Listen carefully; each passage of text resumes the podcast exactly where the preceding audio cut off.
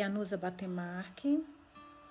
Hoje nós vamos para a nossa 18ª e última leitura do livro Lua no Céu de Cabu, da Nadia Hashimi. Ontem nós acabamos com Salim com, na minha impressão, aquele anjo, porque o anjo apareceu logo no primeiro um dos primeiros capítulos para Ferebe e depois ele sumiu, né? Eu acho que é o anjo que está conversando com ele. Vamos ver. Então vamos continuar hoje com a nossa leitura. É, nós vamos para. Deixa eu ver aqui qual é o capítulo. 54, na página 349. Acaba na página 360. E 6, eu acho. Vamos lá.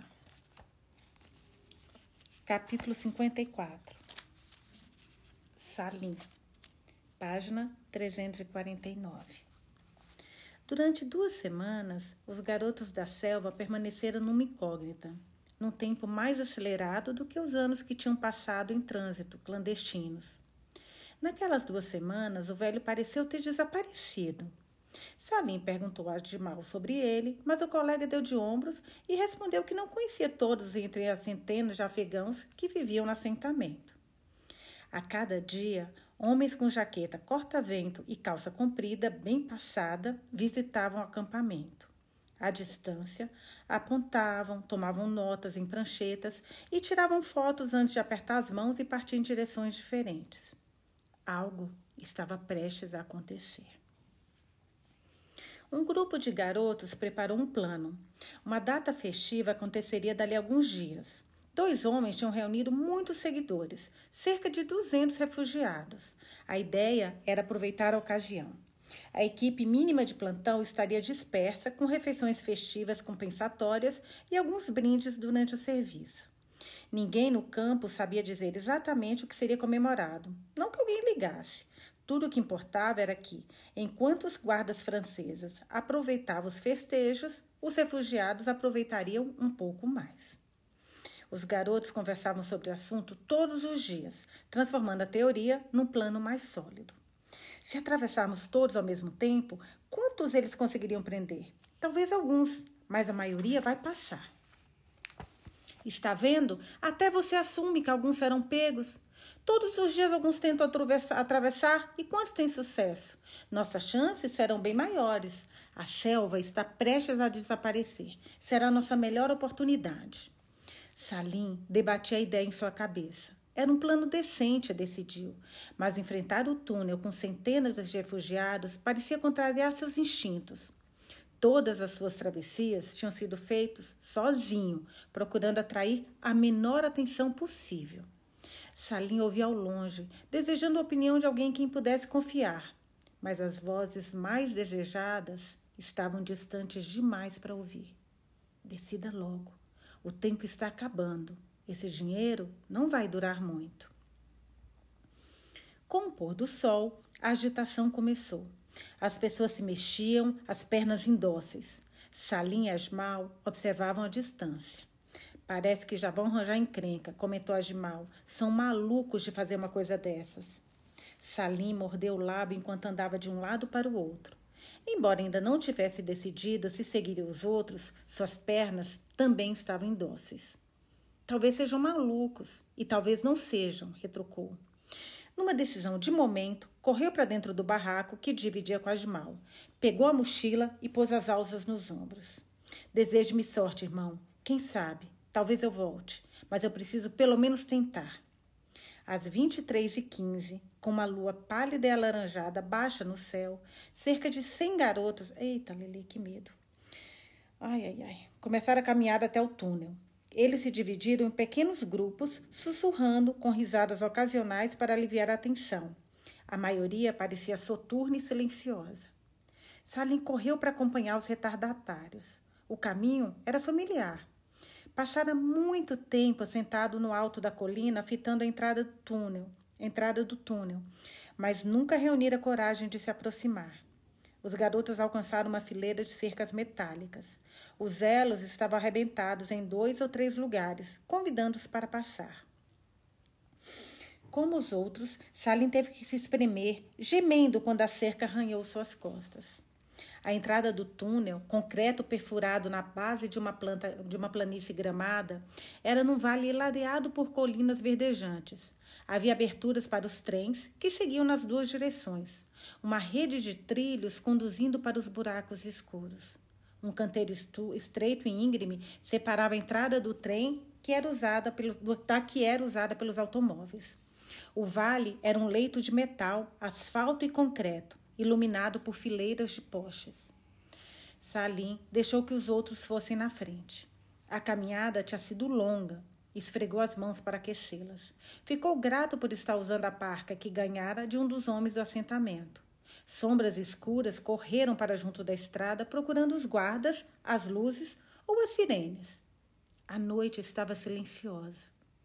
Vá com eles. Em breve estarão na Inglaterra. Essa é a sua chance. Dois ou três por vez entraram no túnel e desapareceram.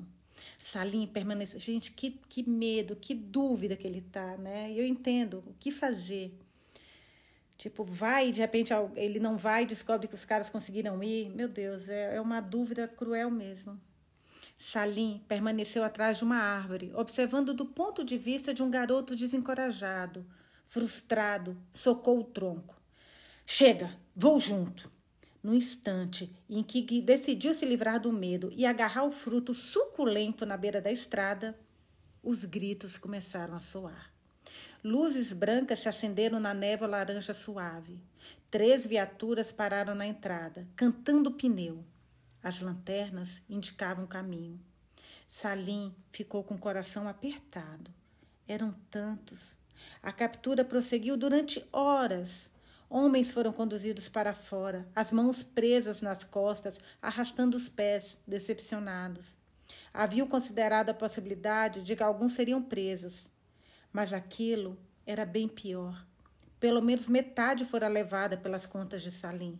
Tudo o que aqueles meninos fizeram, todo o dinheiro que gastaram, todos os riscos que correram e as noites frias que suportaram, tudo havia sido em vão. Os demais provavelmente seriam presos do outro lado pelas autoridades britânicas. O que aconteceria? Teriam a chance de pedir asilo ou seriam transportados de volta para a França? Aquela noite não tinha sido a melhor ocasião para ir atrás da lua. Quando restou apenas uma viatura ali perto, Salim deu meia volta e caminhou para a selva. Capítulo 55 Fereiba, página 352.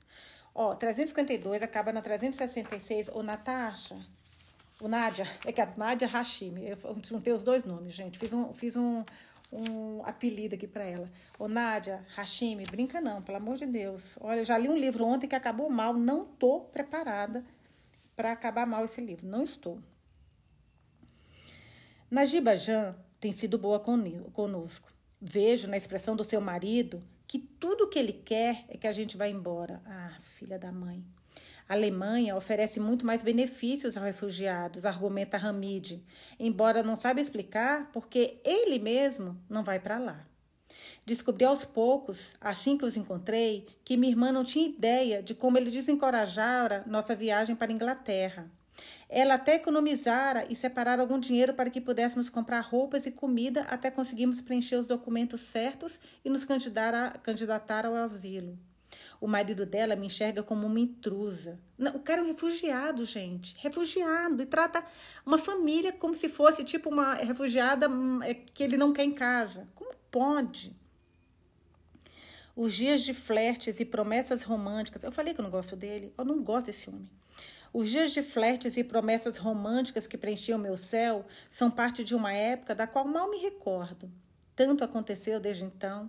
Embora Mahmoud, meu Ramsar, não esteja mais ao meu lado, meus anos com ele são muito mais significativos do que meus sonhos de menina. Sou grata pelo tempo que passamos juntos, apesar de curto, e pelos filhos que criamos. Hamid, o garoto do pomar, desempenhou seu papel na minha aproximação com Mahmoud. O sentimento de traição se desfez assim que conheci meu marido. Não foi o caminho mais curto, mas me levou para casa. Hamid não compreende isso. E não posso explicar, porque ele é marido da minha irmã e não quer abrir portas que há muito foram fechadas.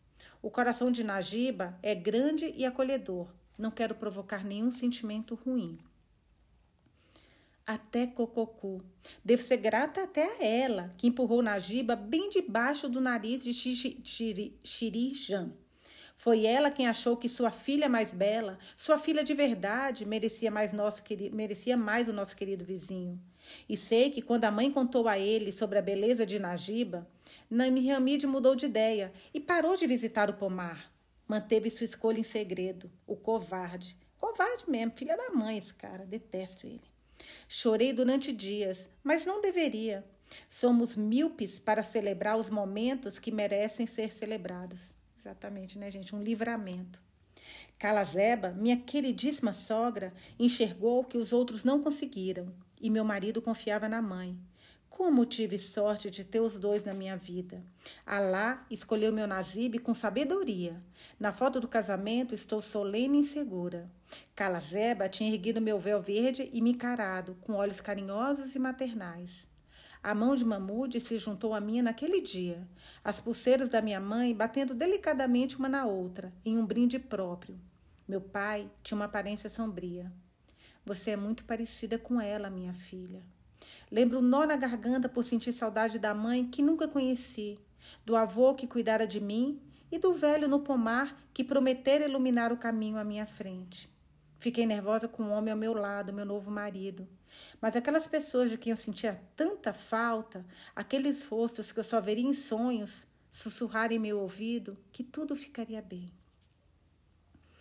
Os filhos de Najib herdaram os traços delicados e o temperamento doce da mãe. Do pai, apenas a natureza incansável. Eu os vejo na praça subindo escadas e rindo quando caem de lado ou descem pelo escorregador. Samira se sente velha demais para brincar com os primos.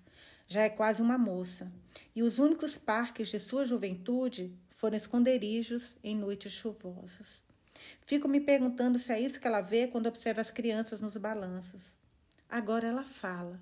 Pronuncia frases curtas, mas vem melhorando aos poucos. Ela espera, assim como eu, que Salim se junte a nós. Sei que, quando voltar a vê-lo, ela estará completa de novo, uma criança inteira e perfeita. Aziz é nervoso demais para se afastar. Observa as outras crianças brincando e imita suas ações à distância. As pernas engrossaram e agora sustentam bem seu peso. É magro, mas sorri com lábios rosados e olhos brilhantes, de modo que faz os meus, os meus se encherem de lágrimas. Obrigada, Deus. Obrigada. Algo me diz que Salim está por perto. Continuo esperando por ele e me ocorreu que ser mãe é isso, não é? Esperar que uma barriga arredondada cresça até estar pronta. Ouvir o berro de fome durante a noite. Ouvir uma voz ansiosa, mesmo sobre os ruídos do trânsito. A música alta ou um zumbido de máquinas. É olhar para cada porta, cada telefone, cada silhueta que se aproxima e sentir uma leve animação. A pequena oportunidade de voltar a ser Mãe. Esta noite vi Salim em meus sonhos, nadando por um mar azul brilhante que se agitava e cintilava sob o sol quente. A brisa trouxe a maresia até minhas faces enquanto eu observava. Havia algo em volta, água em volta, e ele deslizava, dando braçadas harmoniosas e fortes, como se estivesse sendo erguido pelo oceano. De longe, eu via seu sorriso travesso, o triunfo orgulhoso de um menino que encontrou seu caminho para casa. Foi um bom sonho para uma mãe e acordei animada como havia muito não me sentia. Graças a Deus pela água, pois a água é Roxani, a água é luz.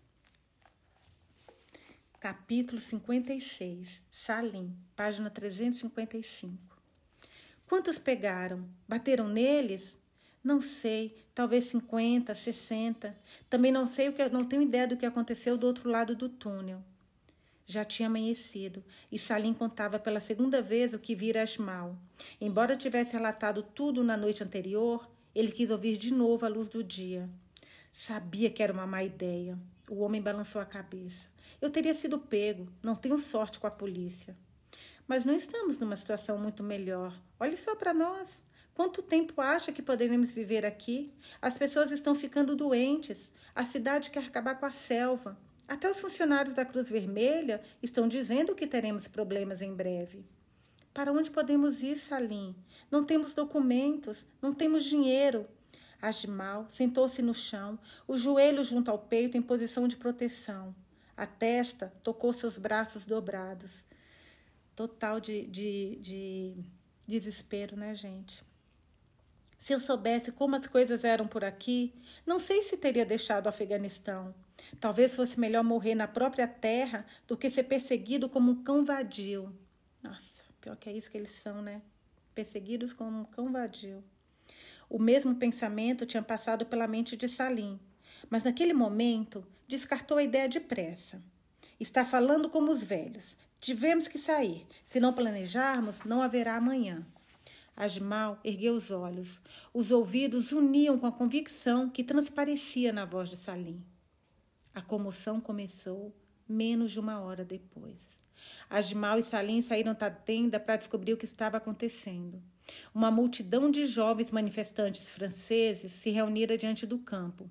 Alguns repetiam refrões, outros erguiam os punhos no ar e alguns carregavam cartazes. Pelo fim das fronteiras, lugar de imigrante não é na prisão, direitos humanos já. Olha que legal isso! Vejam todos eles, exclamou Asmal. Devia haver centenas de pessoas ali, homens e mulheres. Havia também pelo menos 30 policiais com uniformes pretos austeros e capacetes, tentando cercar o grupo e controlar o caos. Era uma situação estranha. A polícia estava ali por causa dos manifestantes. E os manifestantes estavam ali por causa da selva. Seu povo está gritando em nossa defesa. Massalim viu mais do que isso ao olhar para a massa. Aquelas pessoas deviam saber de alguma coisa. Talvez tivessem ouvido falar do que quer que fosse. Salim percebeu que mais ativistas se juntavam ao grupo, dois ou três por vez.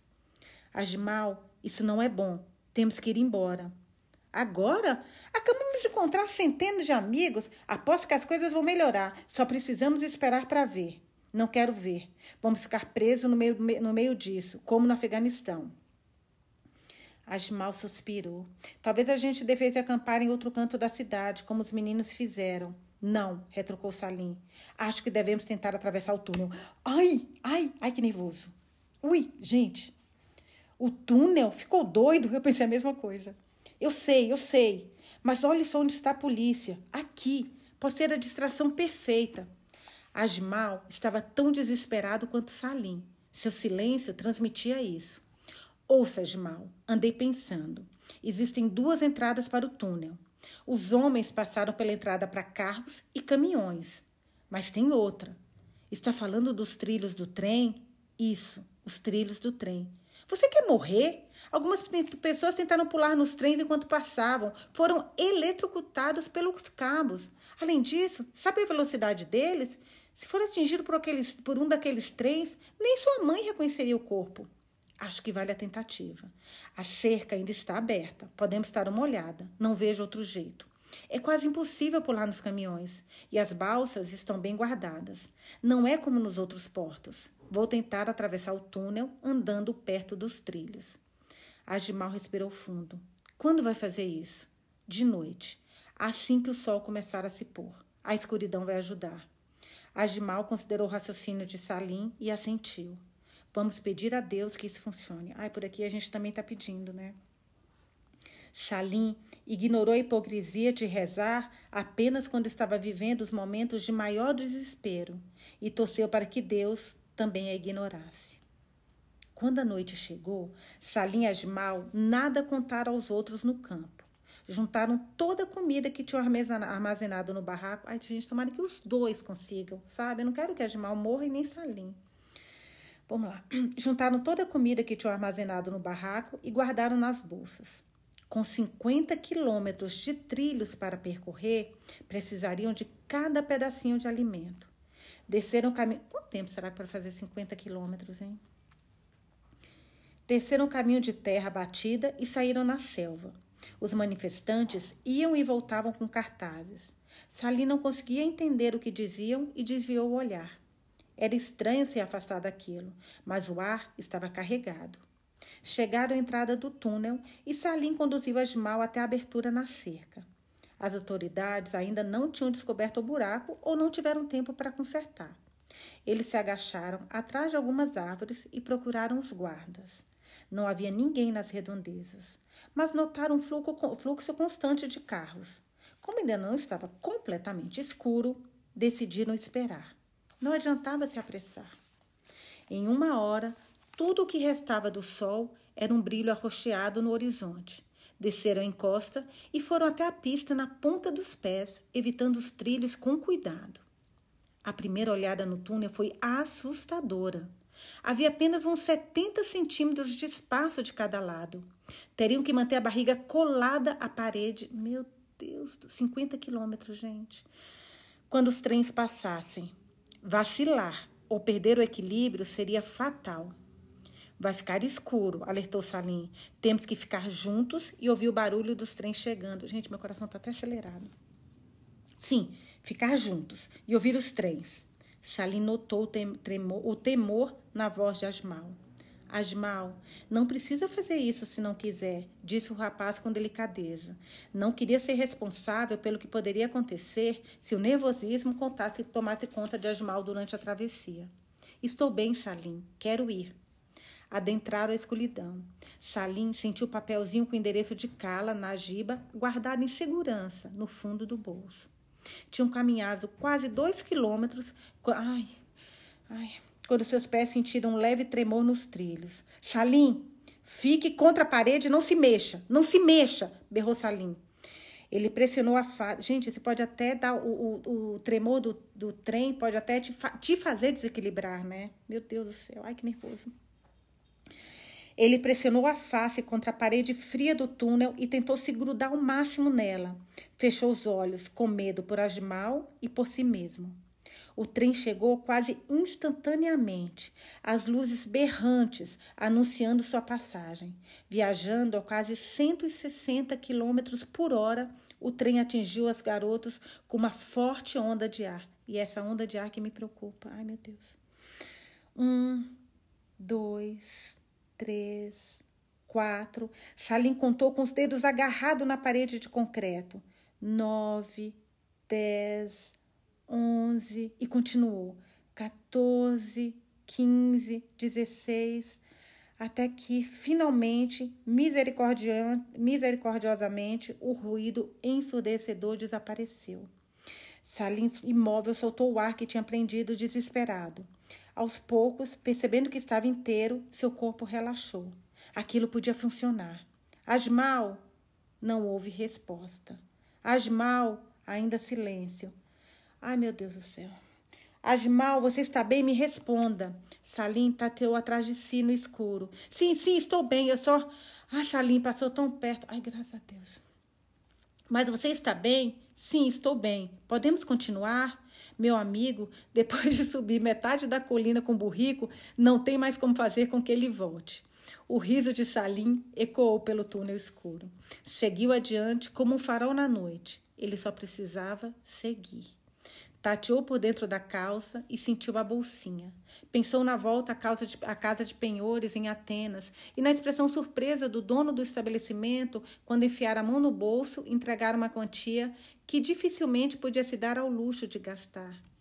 Madajan, estou apenas alguns quilômetros de distância. Estarei a seu lado e mostrarei a Padajan que posso ser o homem de que minha família precisa, o homem que quero ser. Não vou parar até ver essas pulseiras de volta em seu. Gente, ele comprou. Oh, ai, peraí, vou ler de novo, só um pouquinho, só um pouquinho. Tateou por dentro da calça e sentiu a bolsinha. Pensou na volta à casa de penhores em Atenas e na expressão. Estou relendo, gente, me desculpa, mas eu quero entender melhor isso. E na expressão surpresa do dono do estabelecimento quando enfiar a mão no bolso e entregar uma quantia que dificilmente podia se dar ao luxo de gastar.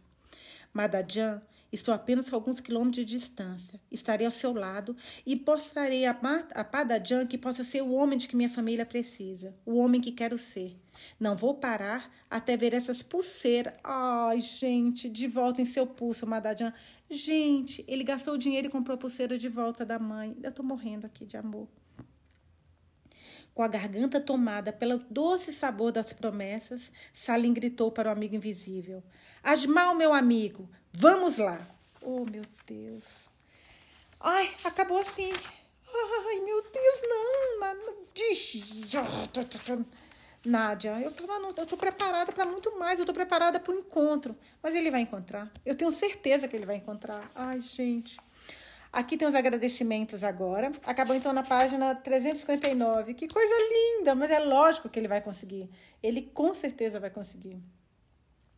Aqui ela está falando agradecimentos para quem ela agradece, e no final ela fala o seguinte: os poemas que Fereibe e seu pretendente declamam foram escritos por Ibrahim Khalil, 1896 a 1987, meu tataravô.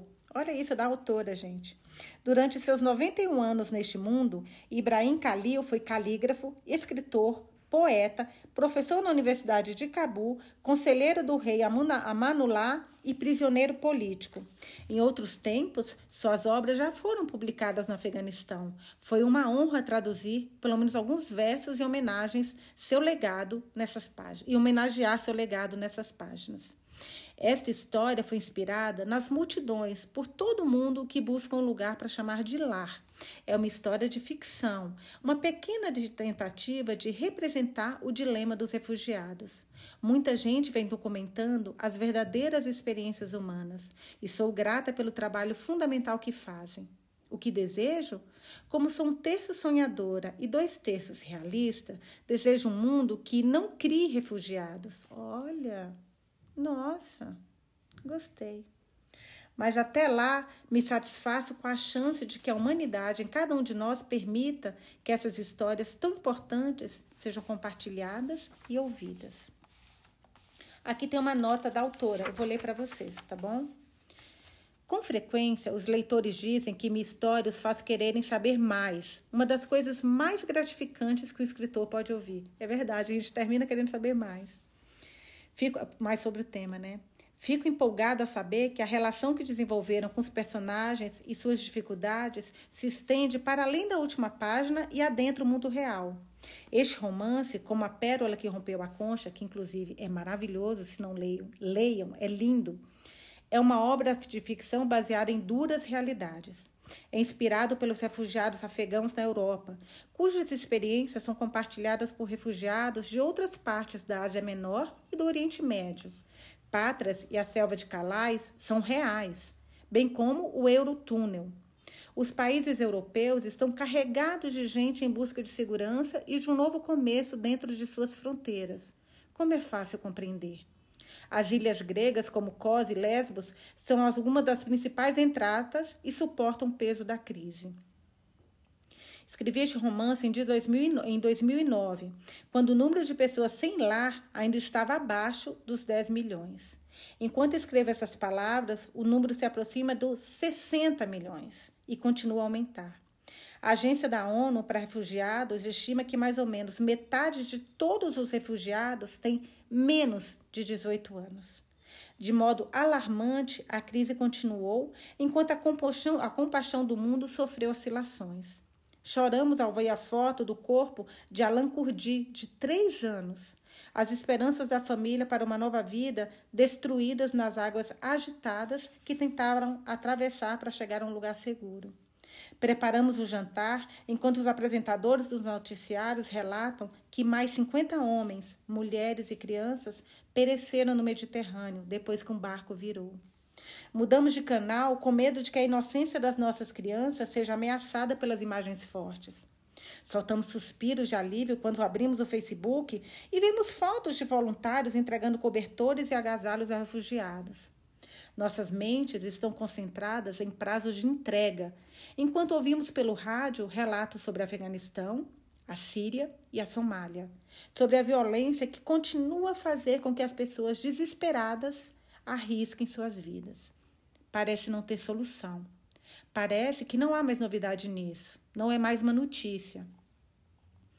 Em algum momento, o desespero constante de milhões se transforma em música ambiente. Caraca, que forte, meu Deus. Quando escrevi essa história, não poderia ter imaginado que a crise dos refugiados explodiria, explodiria como aconteceu. Então também senti que o número de voluntários, das organizações de ajuda humanitária, de boas almas da minha história, parecia ser apenas um desejo, não uma realidade. Por sorte, não é assim. Grandes organizações estão montando operações na Grécia. Indivíduos viajam até Lesbos para resgatar barcos improvisados e levá-los até a costa para lhes entregar roupas secas e fazer traduções para as autoridades. Pessoas engenhosas, com sentimentos humanitários, reúnem e enviam suportes para bebês, que serão úteis para famílias que cruzarão as fronteiras da Europa carregando sua carga mais preciosa junto ao peito. Se não fosse o coração grande e pulsante da compaixão, haveria muitos outros famintos, molhados e com frio. Se não houvesse braços abertos, tantos não teriam forças para dar mais um passo. Se não fosse a manifestação de humanidade, todos estaríamos perdidos. Existem muitas organizações, como o Alto Comissariado das Nações Unidas para Refugiados e a Human Rights Watch, que se esforçam em defender esses indivíduos e em documentar o número atordoante de pessoas despatriadas ao redor do mundo, assim como suas tentativas angustiantes de redefinirem o que é um lar. Para ver cenas filmadas e documentários reveladores sobre os refugiados de Myanmar da Síria, sobre curdos fugindo do Estado Islâmico, ou sobre, ou sobre o dilema de gerenciamento de calais, procure o farto material disponibilizado pela Vice no YouTube. Vê isso aí, como se fosse vice, vice de, de segundo, sabe? Vice, vice. V de Vanusa, I de ilha, C de casa, E de escola. Vice, no YouTube. Se quiser ajudar, existem múltiplas formas de contribuir. Encontre uma organização que lhe desperte confiança e a apoie. Encoraje aqueles à sua volta a se informarem e a assumirem posições de compaixão, Passe as férias como voluntário. Olha que legal, gente, o que ela está falando aqui. Doe artigos para os refugiados que se assentarem na sua região. Ou apenas sorria e acene para seu novo vizinho. Os rostos assustados e nervosos na tela de televisão não são diferentes daquele que você encontra no espelho. São maridos e esposas, filhos e netos, são professores, médicos, engenheiros, estudantes. São artistas, jornalistas e técnicos de informática. Praticam esportes, dançam e rezam. Estão por baixo, mas não estão mortos. Sei de refugiados que encontraram um abrigo seguro e ressuscitaram antigas carreiras ou construíram novas. Hoje são economistas, médicos, empresários, consultores. Os refugiados não precisam ser refugiados para sempre. Podemos acolhê-lo num lugar seguro e testemunhar sua recuperação. Meu Deus, que livro maravilhoso! Lua no Céu de Cabu, de Nadia Hashimi. Quem não leu, eu aconselho demais que lê A Pérola que Rompeu a Concha, que é dela também e que é tão lindo quanto esse. Meus amigos, minhas amigas, muito obrigado por me acompanharem mais essa leitura. Eu viajo na segunda-feira, dia 13. Hoje é dia 10 de setembro. Voltando, a gente já escolheu um novo livro, que é um do exclusivo do Clube de Leitores da Pedra Azul. Eu vou colocar nas redes sociais uma capa do livro, não me lembro agora o título, porque eu acabei de receber mais dois, eu acabo fazendo confusão dos títulos, mas eu coloco para vocês nas redes. Voltando de viagem no final do mês, acho que eu volto dia 24. Aí eu já continuo com as nossas leituras. Muito, muito obrigada pela companhia, muito obrigada pelo feedback que vocês me dão. Eu leio todos, eu fico muito feliz com o carinho de vocês. Fico muito honrada em ler esse livro para vocês. Se vocês conhecerem alguém que é, às vezes tem problemas, sabe, de visão, que gosta de ler, se quiserem indicar nosso podcast, ou para pessoas que gostam de ler e às vezes não tem tempo, podem ler no carro enquanto estiverem cozinhando, enquanto, enfim, estiverem ali fazendo alguns afazeres, podem colocar um fonezinho do ouvido e escutar nossas leituras. Pessoas que ficam muito tempo no carro, ou no ônibus, ou no caminhão, enfim. Então, se puderem indicar nosso podcast para os amigos, eu eu agradeço. E quem puder deixar ali uma avaliação, eu acho que só tem no Spotify, não sei se não chore na, na Amazon Music tem também. Mas se puderem deixar avaliação, eu agradeço muito. Beijos e teremos debate desse livro no final do mês.